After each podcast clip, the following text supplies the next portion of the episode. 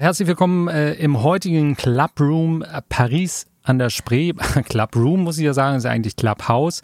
Viele sagen, diese App ist tot. Äh, wir wollen heute mal herausfinden, ob es tatsächlich so ist oder nicht. Wir wollen heute was ganz Besonderes machen. Leute, die ähm, ähm, im Clubhouse sind, die möchte ich jetzt an der Stelle herzlich begrüßen. Leute, äh, die unseren Podcast hören, möchte ich an der Stelle auch herzlich begrüßen. Es, heute ist etwas äh, heute ist es alles etwas anders, denn normalerweise beginnen wir mit Lars und Mathieu. Ihr hört Lars und ihr hört Mathieu und ihr hört unser schönes Intro. Heute ist alles etwas anders. Heute ist Pfeife ich, der das normalerweise produziert. Ähm, hinter dem Mikrofon, äh, bin heute vor dem Mikrofon. Ich habe mir tatsächlich eines von diesen teuren Mikrofonen hier einfach schnappen können, habe mich in die Regie gesetzt und ähm, wir wollen heute was ganz, ganz anderes machen. Wir wollen mit euch ein bisschen ins Gespräch kommen und äh, das möchte ich natürlich nicht alleine machen. Ich äh, würde sagen, wir beginnen jetzt einfach mal unsere Show. Paris an der Spree, eine Völkerverständigung mit Augenzwinkern.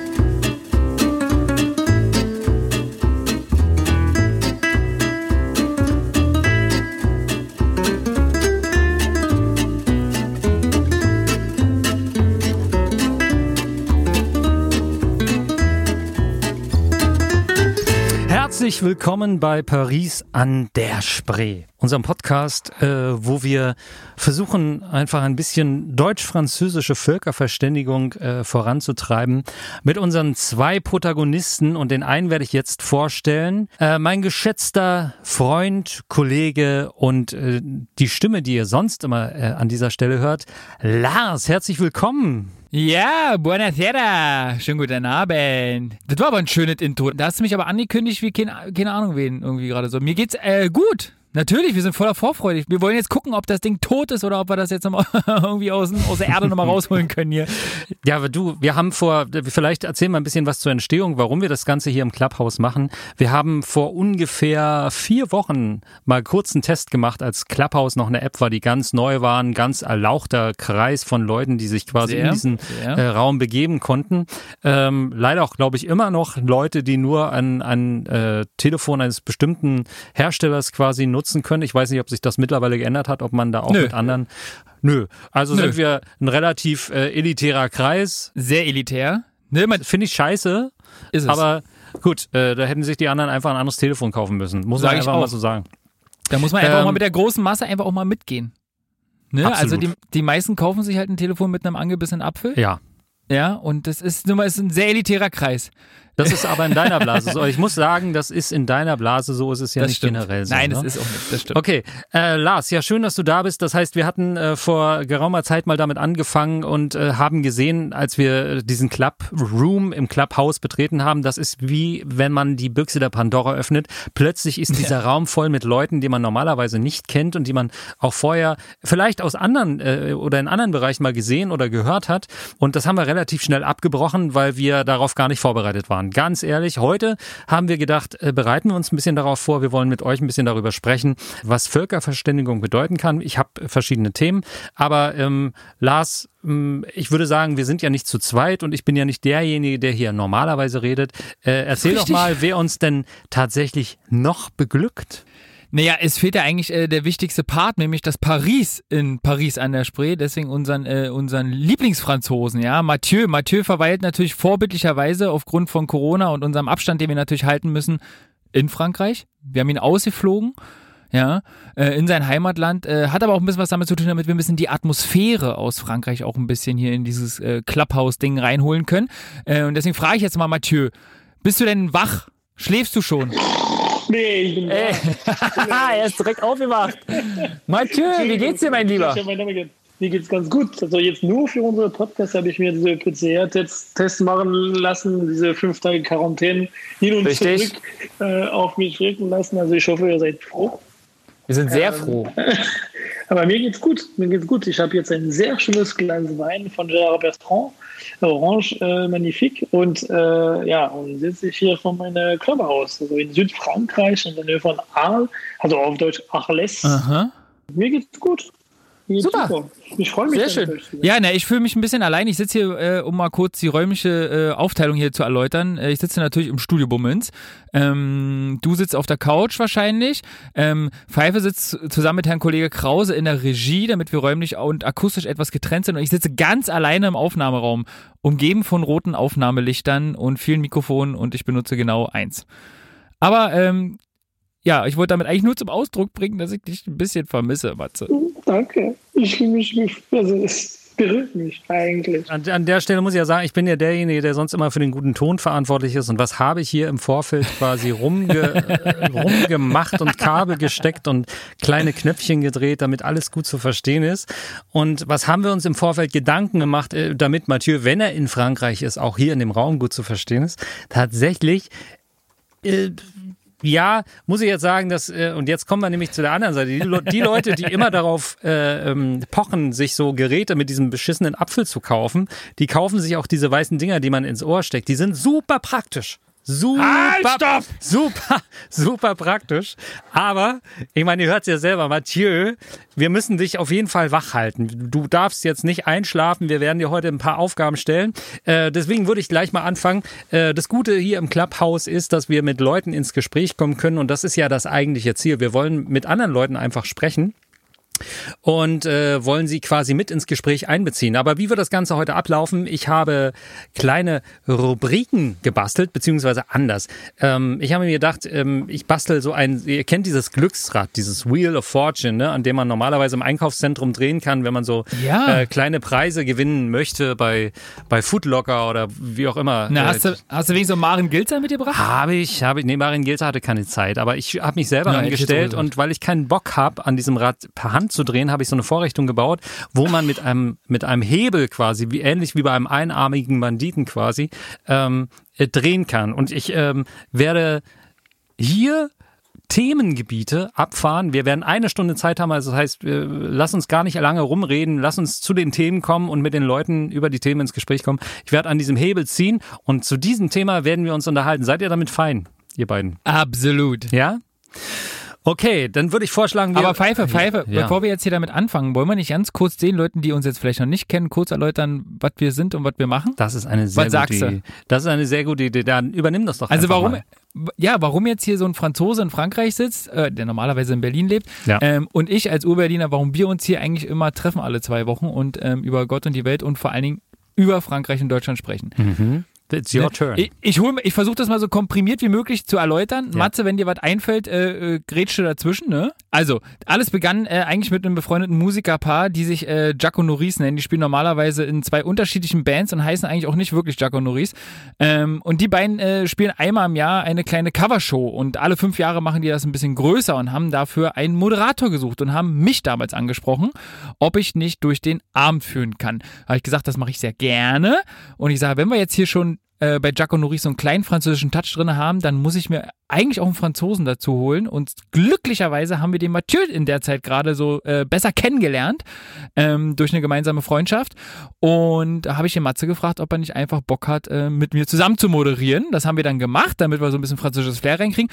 Und es gab tatsächlich Zuschauer, die nachgesagt haben, oh Mensch, ey, ihr beide, ihr funktioniert so gut zusammen und ihr ergänzt euch super und äh, habt bestimmt tolle Sachen zu erzählen, macht doch mal einen Podcast. Ja, das haben wir erstmal lustig belächelt, ne? ein halbes Jahr lang würde ich äh, sagen. Und dann haben wir aber dann tatsächlich das Thema doch mal aufgegriffen und haben uns entschieden, diesen wunderschönen Podcast ins Leben zu rufen. Haben Herrn Pfeife gefragt, ob er die technische Leitung übernehmen kann, ja, und uns ein bisschen inhaltlich unterstützen kann und besprechen jetzt in jeder Folge meistens anhand eines festen Themas ähm, die Unterschiede und Gemeinsamkeiten von Deutschland und Frankreich. Absolut. Einwand. Absolut. Ich habe gar keinen Einwand. Ich will einfach ja. vielleicht äh, noch kurz erzählen, was in unserer letzten Folge bei Paris an der Spree zu hören war. Wir haben uns dem Thema Shopping gewidmet. Ja, das stimmt. Okay. Ähm, wir haben auch festgestellt, ganz zum Schluss der Folge, dass die Franzosen überhaupt keine Berührungsängste mit Kartenzahlungen haben. Auch das ist richtig, oder? Stimmt. Ja. Äh, während wir in Berlin und äh, ich muss das Beispiel mal liefern. Lars, vielleicht kannst du mir da recht geben, vielleicht auch nicht. Ich weiß nicht, wie deine Erfahrungen sind. Wenn wir hier in ein Restaurant laufen und es ist irgendwo mitten in der Stadt ein Restaurant, was äh, Essen macht für fünf Leute und am Ende steht auf der Rechnung eine Zahl, 140, sagen wir mal 100, 140 Euro, was auch immer, dann würde ja jeder normale Mensch normalerweise sagen, okay, komm, also die Summe, die zahle ich jetzt hier einfach mit Karte. Ja? Klar. Ja, das ist in Berlin aber nicht ohne weiteres möglich. Ja, das ich stimmt, das stimmt. Stell mir an der Fra Stelle stelle ich mir immer die Frage, warum denn eigentlich nicht? Darf ich kurze Theorie dazu abgeben? Mhm. Also ich glaube, die, ähm, viele haben ein Problem mit Gebührenzahlungen etc. pp, dass sie pro Transaktion was bezahlen müssen. Das ist mir nämlich mal so ähnlich passiert, ähm, wo ich Essen bestellt habe und es abgeholt habe und mit meiner ähm, Kreditkarte bezahlen wollte. Und die Kollegen aus dem Restaurant meinten, ich kann gerne mit Karte zahlen, aber nicht mit Kreditkarte, weil sie darauf x Prozent äh, irgendwie äh, Lizenzgebühr irgendwie bezahlen müssen oder Transaktionsgebühr bezahlen müssen. Und daraufhin äh, wurde ich gebeten, mit meiner EC-Karte zu bezahlen und nicht mit der Kreditkarte. Ah, gut. Aber generell gebe ich dir recht, ähm, dass manche äh, Geschäfte da sehr, sehr, äh, naja, wie soll man sagen, Berührungsängste noch haben tatsächlich damit. Warum auch immer, weil gerade auch in Zeiten von SumUp äh, hat jeder Flohmarktanwärter, der auf dem Flohmarkt irgendwie alte getragene Kleidung verkauft, ähm, hat so ein komisches kleines Ding, womit man mit Karte zahlen kann.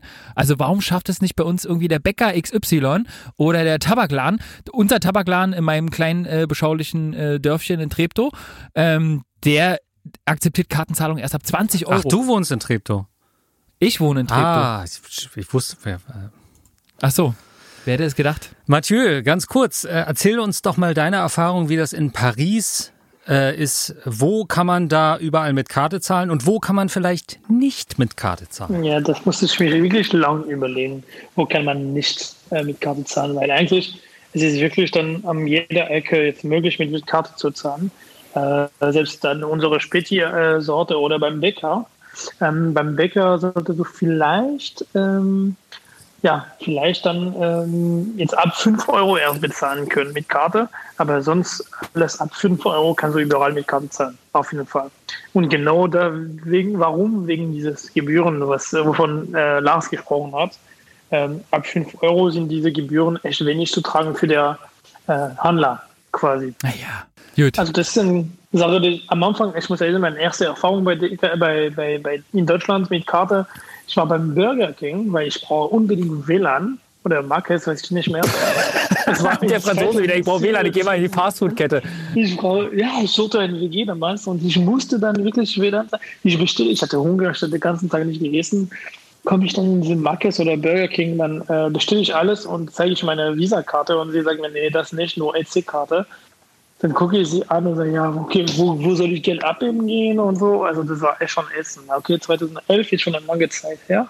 Ähm, aber in, in, Frankreich hattest du nie diese Frage. Das ist absurd. Das ist ja. wirklich absurd. Ich Richtig. finde, weil wir jetzt auf äh, Clubhouse sind und wir Gäste haben, würde ich doch vorschlagen, Lars, weil du bist am Drücker, Ach, lass uns doch mal bitte, ich bin am Drücker. lass uns doch mal bitte Susi mit reinnehmen.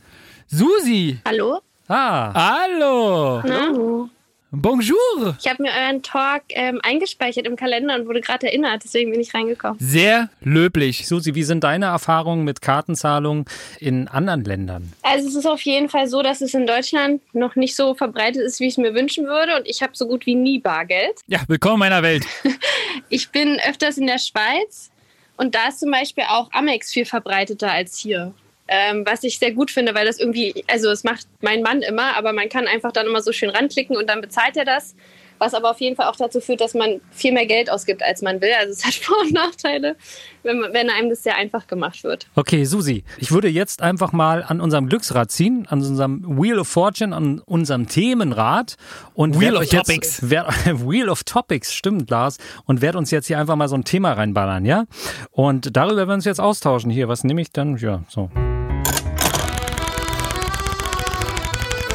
Was, was Franzosen sich denken, aber nicht trauen zu sagen.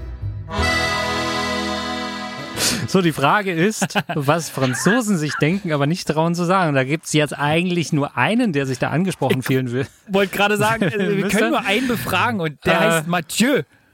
Mathieu. Die ja, nee, immer, weil sie denken. Ah, okay. Das ist interessant. Das ist interessant. Was war das allererste, woran du gedacht hattest, als du nach, nach Deutschland kamst und du wusstest, du willst jetzt hier vielleicht leben, du willst hier arbeiten, du willst irgendwas hier in diesem Land erreichen. Was war das, was dich so richtig gestört hat? Kannst du dich an irgendeine Situation erinnern, wo das so war? Also ich muss ehrlich sein, also ähm, ja, also ich war sehr überrascht, bei der Kreditkarte nicht bezahlen zu können, zum Beispiel. Ähm, aber wo ich dann wirklich nicht fragen könnte, das war echt wenig. Ähm, ich weiß, es gibt Themen, wo zum Beispiel der ähm, Spruch schwierig zu verstehen ist oder, äh, ähm, oder ich habe jetzt erstens mal nicht verstanden, warum es ein Problem war. Ähm, ich habe ein gutes Beispiel davon. Ähm, einmal komme ich auf Arbeit, erstes Mal, dass ich da war. Ähm, und ähm, sehe ich einen Kollegin, der in der Abteilung arbeitet und hebt die Hand und sagt, äh, hallo junge Frau. Nee, hallo Jungfrau.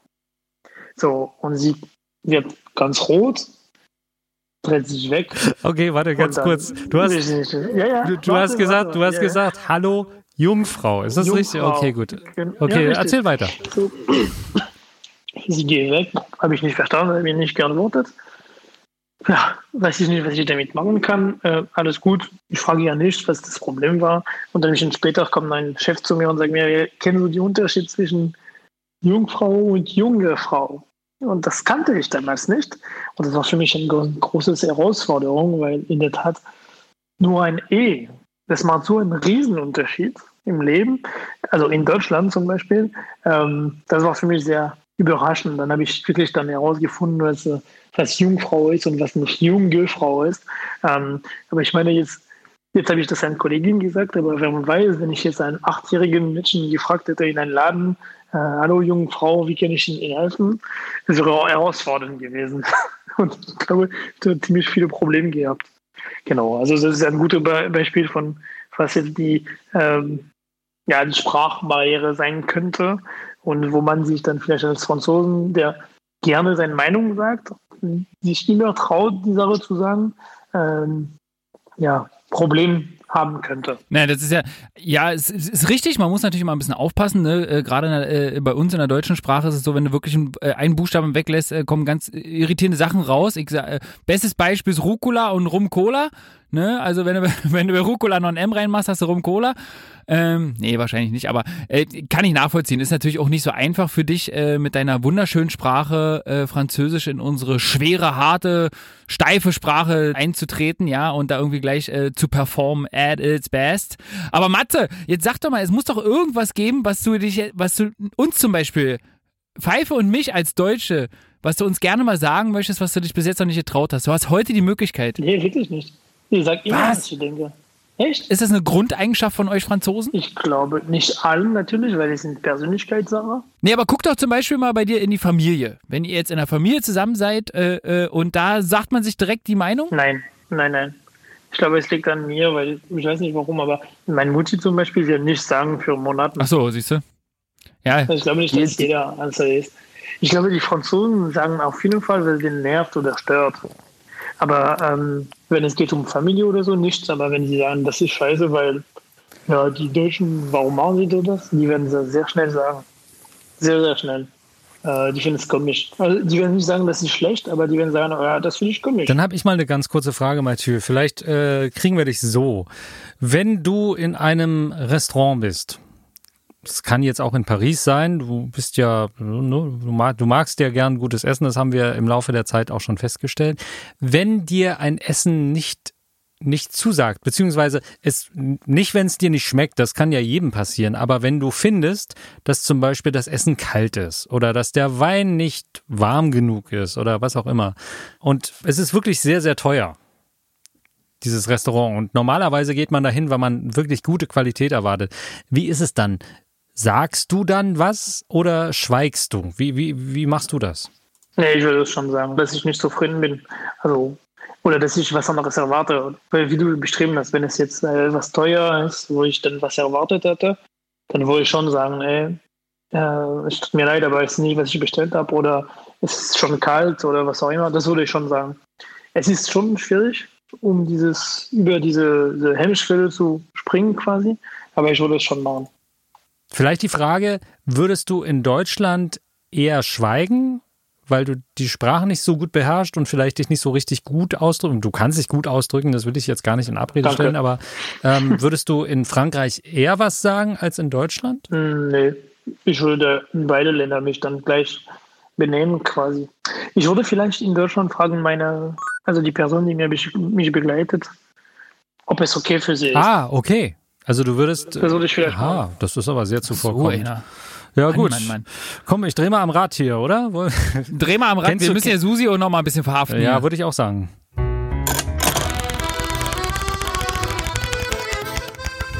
Deutsche Wörter aus dem Französischen. Huh. Oh, da fällt mir sofort eins ein, weil wir das vorhin in der Besprechung hatten. Mein absolutes Lieblingswort ähm, aus Frankreich, was wir Deutschen, naja, nicht gerne benutzen, aber doch des Öfteren, ist zum Beispiel d'accord. Das ist zum Beispiel, das, das ist zum Beispiel ein Wort, das würde ich viel lieber und viel öfter sagen, äh, eigentlich in meinem Sprachschatz. Mit, ein, mit Verständigung, also wir sind einverstanden. ja, oder? Also hätte ich es jetzt auch übersetzt. Wir haben uns ein Agreement, also d'accord. Ein Accord nee. ist ein Agreement. Ja? Also das Genau. ist genau dasselbe wie auf Deutsch. Siehste, haben wir gelernt. Hallo, hallo, könnt ihr mich hören? Ja! Sehr gut. Schön, dass du da bist heute beim Clubhouse. Heute bin ich ein bisschen der Zeremonienmeister Pfeife. Ähm, ich, ähm, wir haben gerade das Thema äh, Wörter im Deutschen, die aus dem Französischen kommen. Kennst du ein Wort, was aus dem Französischen kommt? Es gibt schon ein paar Wörter so. Aber die sind dann eher tatsächlich nicht positiv. Wobei ich gar nicht weiß, ob es so richtige Wörter sind. Das sind dann eher so, wenn man sich ärgert, irgendwelche. Also, Äh, erklär mal. Zum Beispiel, ähm, irgendwas klappt nicht und dann kommt so dieses Oh no no oder so. Dieses Auf. Ein was? Oh la la. Als richtige Wörter, sonst muss ich jetzt lang noch was nachdenken. Pfeife, dreh mal hier nochmal noch mal ein Thema rein hier. Das erste Mal Alkohol.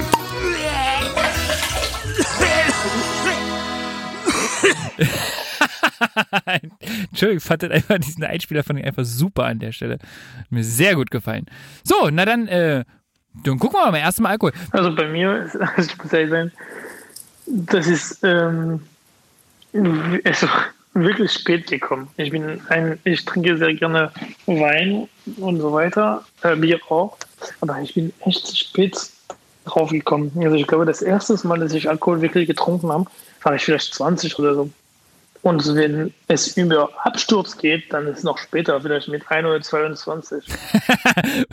Warte, ich, ich fasse mal kurz zusammen. Du hast mit 20 einen Alkohol für dich entdeckt und hattest mit 21 den ersten Absturz. Das ist ein guter Schnitt. Ich meine jetzt, ich habe 20 Jahre gewartet. Also wenn ich jetzt der dur- durchschnittliche Deutsche mich vorstellen könnte, wäre er ja mit 14, 15. hm? Ja, ich kann jetzt natürlich auch nicht für den deutschen Durchschnitt sprechen, aber ähm, ich kann mich zumindest an meinen Freundeskreis erinnern, da war das alles sehr, sehr, sehr, sehr früher. Also ich sag mal so rund um die Jugendweihe, so mit 14, ähm, da ging dann schon mal das erste Mal so richtig was ab, alkoholtechnisch. Ja. Aber wie ist das generell, Matze? In Frankreich Alkohol war ja, ist, glaube ich, ähnlich in Deutschland, ne? Also hart, harte Alkoholiker erst ab 18 Jahre, ne? Und so Bier und Wein ab 16? Oder ist es da nochmal ein bisschen anders? Ja, ich glaube, ich glaube, vor 16 kannst du, auch- äh, vor 18 kannst du auch keinen Wein kaufen. Ach, auch kein Wein, ne? Nee, nee, ich glaube auch. Ich glaube, so Alkohol insgesamt wird ab 18, Uhr, ab 18 Jahre alt. Ähm, ich glaube, es liegt auch daran, dass zum Beispiel Bier ist gar nicht so, also jeder, also Bier ist schon, jeder kennt das, jeder trinkt das in Frankreich, aber es ist nicht so präsent in die Familiengetränke. Also es ist jetzt auch nicht normal, wenn ein Jung von 16 Jahren alt mit den Eltern Bier trinkt zum Beispiel. Es gibt schon ein schlechtes Gesicht, schlechtes äh, ja, Eindruck von der Familie oder von der Junge. Würde ich schon schätzen. Ach so, okay, so aus der genau. Sicht jetzt. Hm. Ja, Okay. genau. Und daher kommt man nicht drauf. Also es wird nicht, es würde, es wird sowas nur kommen, wenn man jetzt beim Party ist, ist oder wenn man nur mit Kumpeln ist oder unterwegs ist. Aber es wird nicht in der Familie so getrieben. Also wenn man erwachsener wird, wird aber sofort Wein auf den Tisch gestellt. Also ich meine, man wächst dann mit Wein auf dem Tisch, aber man, es wird nicht akzeptiert, dass man zu früh dazukommt. Irgendwie. Und daher, es wird in Party gemacht, also es wird in Party erlebt, wie, also Jungs in Deutschland oder in Frankreich dasselbe, nur vielleicht in andere Kreise. In der Familie wird kein 16-Jährigen in Frankreich mit einem Bier gesehen, zum Beispiel. Was in Deutschland schon akzeptierter wäre, gefühlt von mir. Ich spiele euch jetzt ganz kurz einen Begriff an in unserer Rubrik. Tu connais das Wort nicht? In der heutigen Rubrik haben wir einen Begriff, den man vielleicht im Deutschen schon öfter gehört hat und den wir im Deutschen auch öfter verwenden. Vielleicht wird F- Mathieu sofort sagen können, ja klar, ich weiß, was das heißt. Es handelt sich um den Begriff Etepetete. Susanne, kennst du diesen Begriff? Hast du ihn schon mal gehört, aber nicht verraten? Ja. Okay, also dir ist er geläufig. Äh, Corinne, wie ist, ist, er, ist er dir geläufig? Sagt mir auf jeden Fall was, ja. Hast du in, in welchem Zusammenhang? Boah, länger nicht mehr gehört, aber. Wir sind beim Begriff Etepetete. Jetzt kommen wir mal zu Mathieu. Mathieu, hast du diesen Begriff schon mal gehört? Etepetete. Naja, das ist jemand, der sich dann jetzt ein bisschen so wie, wie König oder Prinzess oder Prinzess äh, benimmt, der da einfach auch, wie sagen wir, der Furz höher, als wo er steht. Mhm. Hast, glaubst du, dass dieser Begriff aus dem Französischen kommt? Mm, Etepetete. Ich weiß es nicht, aber ich könnte mir vorstellen, weil die Deutschen mögen solche, äh, also französische äh, Sprüche dann irgendwie auf Deutsch zu, zu, zu wenden, wie äh, mach keine fiese Matente oder Mach so. keine fiesen Matenten. Ich weiß nicht, ob er auch was damit zu tun hat mit der französischen Besatzung und dann einfach dem Einschleusen des Sprachgebrauchs, ne? Also so genau, was ihr gerade gesagt habt mit fiese Matenten, Muckefuck, da gibt es ja ganz viele äh, Wörter, die ja dann auch aus dem Jüdischen entlehnt werden oder wurden, wie Kaff, was irgendwie auch mit dem Französischen zu tun hat. Aber es wird, denke ich, daher kommen. Oh, jetzt äh, mind-blowing. Ich habe Geschichte studiert, Leute. Es wäre jetzt auch peinlich, wenn ich irgendwie gar keinen Plan hätte. Susi, Susi. Diese Erstbegriffe, die frühen, kamen äh, von, der, von der Besatzung. Ah ja. Ja, genau. Ich bin gerade sowas von raus, ey. Ich verstehe echt gerade nur Bus. nur Busbahnhof, ey. wirklich. Naja, also eigentlich, das, das, was ich jetzt weiß, ist jetzt Etepetete. Ich glaube, es kommt von sowas, so ähm, sein und könnte sein. Also so être und kann, könnte sein. Also être, être sein oder peut-être äh, könnte sein. Also es ist jetzt eher zeigen, dass man so ähm, mehr scheint, als was man sein könnte. Ja, also das ist jetzt die einzige Sache, die ich mir vorstellen könnte. Genau. Okay. Ähm, wir, haben, äh, wir haben eine Gästin im Clubhouse. Das ist ja der Grund, warum wir hier im Clubhouse sind. Heute spezielle Folge von Paris an der Spree. Heute hört man mich mal. Heute halte ich nicht die Schnauze. Heute ist, ist Lars. Und, und ich rede deutlich weniger. Ich lausche ganz gespannt, weil, äh, also zum Beispiel die ganzen geschichtlichen Geschichten, Sachen, die jetzt gerade zum Beispiel Susi gerade kurz erzählt hat, Ja. äh, hätte ich nie im Leben ansatzweise zusammenkratzen können. Also ich war mal im Hugenottenmuseum irgendwann mal, als ich Abi gemacht habe, aber Ja. ehrlich gesagt auch nur, um vorher und nachher bei Meckes irgendwie nur einzufliegen. Anna. Anna ist Paartherapeutin bei uns heute im äh, Clubhouse und es ist natürlich toll, dass wir ein so ungleiches Paar wie Lars und Mathieu heute mal mit einer Paartherapeutin begrüßen dürfen. Ähm, oder andersrum, wie die Paartherapeutin Anna begrüßen dürfen. Äh, Lars, nimm doch mal Anna hinzu. Ich habe. Äh, Hab ich eins- schon. Hast du schon. Anna, herzlich willkommen. Hallo. Ich höre, dass ihr über schöne französische Begriffe sprecht. Ja, äh, Anna, Diese ist- Matenten kenne ich sogar. Kennst du? Weißt du, was das eigentlich bedeutet? Ja, Okay, erklär mal. also äh, vis ma tante heißt es. Also besuche mein Zelt. Und man hat gesagt zu den äh, deutschen Mädchen, äh, mach keine fiese Matenten, also mach keine vis ma tante. Also geh nicht zu den Franzosen ins Zelt, um äh, ja, zu vögeln. Ah. Insofern, genau. Vis ma tante ist fiese Matenten. Ja, Richtig gut, ja. Ah, gut. Ja, du bist Paartherapeutin. Hast du auch Beziehungen zwischen Leuten aus unterschiedlichen Ländern? Ähm, und was ist deren Problem oftmals? Paare kommen auch zu mir, die aus verschiedenen Nationalitäten sind. Na klar, meine Praxis ist in Neukölln. Ähm, da sind natürlich diverse Paare, die aus irgendwie, keine Ahnung, Spanien und Deutschland und Holland und Deutschland und irgendwie Mexiko und ähm, keine Ahnung, also ganz verschiedene. Ich äh, mache allerdings Paartherapie nur auf Deutsch, was für manche ein Hindernis ist. Ich finde, man muss so fein sprechen können auf den äh, Fremdsprachen, dass ich mir das nicht zumute auf Französisch oder Englisch. Da braucht man so feine Antennen und so irgendwie gute Umformulierungen und das kann ich, glaube ich, äh, auf Deutsch am besten. Aber klar, kommen natürlich auch welche aus verschiedenen verschiedenen Ländern. Aber ich finde zum Beispiel auch, dass ich, ich ermuntere manchmal Paare, ähm, gemeinsam entweder auf einer Sprache zu sprechen, in, zumindest in einer Paartherapie oder in Beziehungsgesprächen, die beide nicht ihre Ursprungssprache sind oder beide in ihrer richtigen Sprache. Weil man ist da, da total emotional, auch wenn man streitet und so. Und wenn man in einer fremden Sprache streiten muss, ich finde, man zieht irgendwie immer den Kürzeren so. Ich finde es gut, wenn man irgendwie da entweder sich irgendwie fair einigt auf eine Sprache, die beide irgendwie gleich schlecht sprechen oder zumindest in seiner eigenen Sprache irgendwie. Das ist, das ist echt interessant, weil zum Beispiel mit meiner Partnerin haben wir uns auf Deutsch kenn- kennengelernt. Und ähm, ich glaube jetzt, egal wo wir sind, ähm, ich glaube, wir werden nie wirklich wechseln können. Das ist jetzt wirklich der, unsere Sprache. Und also Deutsch, ja, leider. Ähm, ist das so? Ähm, aber das ist jetzt wirklich, ich glaube, auch wenn wir in Frankreich leben würden oder so, wir würden für uns in unserer Intimität wirklich Deutsch reden. Also das, das, das wird einfach so. Also dadurch wechsle ich sehr schnell, also sehr stark in, mein, in meine Sprache. Ähm, aber ich finde es echt interessant, weil wenn wir jetzt auf Englisch gestartet hätten, wären wir vielleicht dann beide mächtiger auf Englisch oder schlechter. Das hängt von unserem gemeinsamen Niveau ab. Ähm, ich hätte dann auf Deutsch dann viel weniger gelernt. Aber dann jetzt heute ist es wirklich gebunden an uns. Also es, äh, ich finde es interessant, was du sagst, weil ja, es stimmt. Aber ich glaube, wenn man mit etwas anfängt, ich glaube, es ist mega schwer zu switchen. Ne? Aber das geht einem ja im Leben überhaupt so, oder? Dass Veränderungen total schwer sind. Wenn ich mal mit du, einem Verhalten angefangen habe, wie soll ich das verändern? Aber ich verstehe schon, was du meinst. Du, du hast recht, du hast vollkommen recht. Ich meine nur jetzt so in dieses Intimität, der jetzt wirklich dann auf dem Alltag gehst, das finde ich echt. Ich verstehe schon. Noch schwieriger. Ab, wann gehen Deutsche zum Arzt? Super Frage.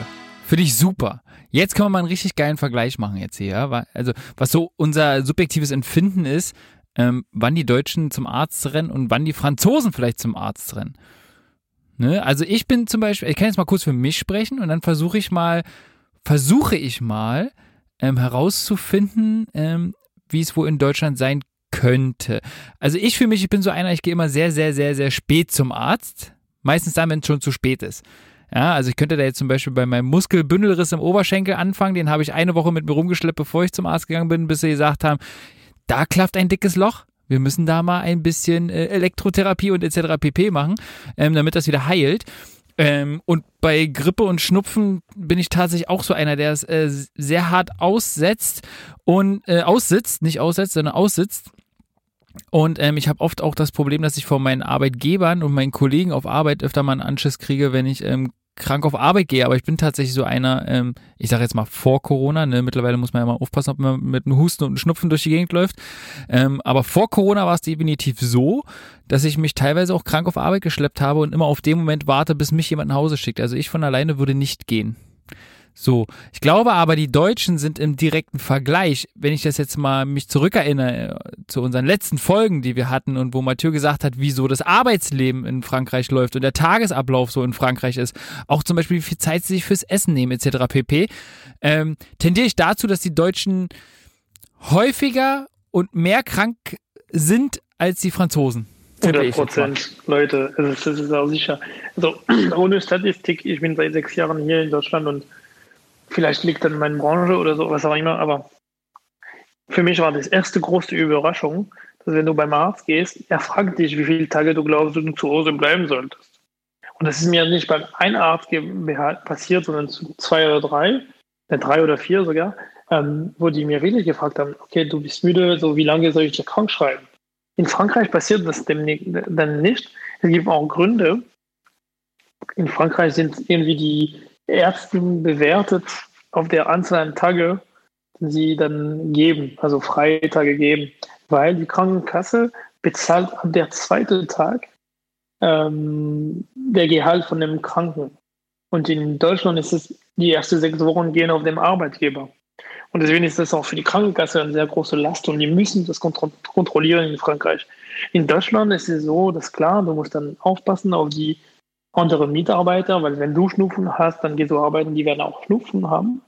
Aber das ist jetzt eine ganz andere Atmosphäre, wie man das auch bewertet. Äh, wenn man krank ist, oh, mir geht es nicht so gut, dann muss ich zu Hause äh, bleiben und Tee trinken. Ich finde das toll, in sich Tee zu trinken. Ich trinke auch sehr viel Tee, aber ich kann es auch zu Hause oder auf Arbeit machen. Und für mich war es nie ein Problem. Aber ich habe es gemerkt, als ich nach Deutschland kam, wie sehr es, also wie groß dieser Unterschied war.